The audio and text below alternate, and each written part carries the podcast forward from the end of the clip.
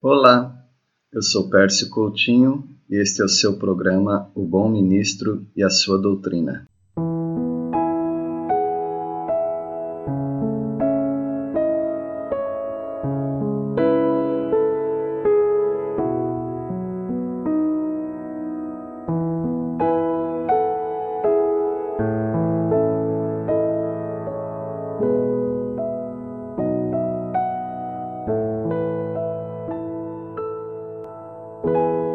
Os planos de Deus precisam ter uma continuidade. Chegando ao fim da vida de Jacó, José foi com seus filhos Manassés e Efraim para que eles recebessem as bênçãos da posteridade. José cria que Deus estava em todo o plano da família, transformando aquela família em uma nação. Assim como os primogênitos de Jacó foram abençoados, Agora os primogênitos de José também seriam abençoados. Deus daria a bênção através de Jacó. Os dois primeiros filhos de José são tratados como filhos de Jacó também. Na hora de abençoar os netos, Jacó colocou a mão direita sobre o mais novo. Diferente do costume hebreu, a bênção maior iria para o filho colocado à direita. José pensou que fosse um engano, pois Israel já não enxergava, mais velho. No entanto, era propósito de Deus, assim como também aconteceu com Esaú e Jacó.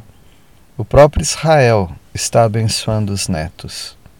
Jacó era o segundo, mas foi escolhido por Deus para receber a bênção de ser o pai daquela nação. Jacó abençoou invocando o anjo abençoador o qual não é um anjo criado, mas o próprio Jesus Cristo antes da sua encarnação, o anjo do Senhor. Efraim, que era o menor, foi escolhido para ser o continuador da promessa dos patriarcas. De fato, mais tarde, o reino do norte, ou seja, Israel, foi conhecido como Efraim. José também recebeu a bênção como se fosse o primogênito. José ficou em lugar de Ruben, que era o primogênito. Jacó, Efraim e José foram as três pessoas nessa família que foram exaltadas além do seu próprio merecimento por não serem os primogênitos. E nós vemos no capítulo 48 de, de Gênesis a continuidade de, desse projeto, de um projeto de Deus. E na sua, vida, na sua vida também. Para que você continue um projeto que é de Deus, você precisa saber que Deus requer pessoas para darem continuidade e, e ter uma entrega. O, os dois primeiros filhos de José seriam os filhos de Jacó também. E essa continuidade requer um líder passando a autoridade. Jacó não se agarrou àquela bênção, mas distribuiu aos filhos. E essa continuidade dos planos de Deus também requer submissão à vontade de Deus.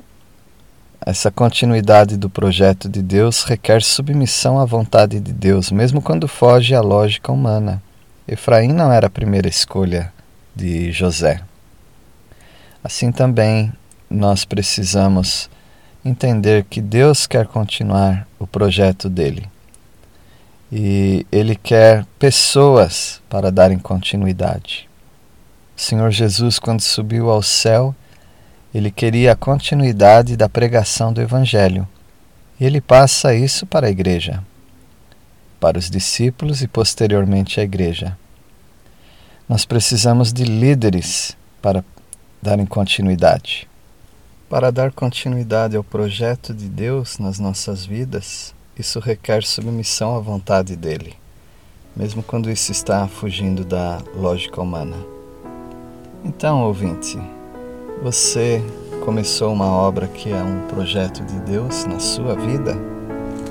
Tenha bom ânimo, Deus vai abençoar sua vida, mas você precisa dar essa continuidade com fidelidade, respeitando todo o processo que Deus está colocando. Que Deus o abençoe.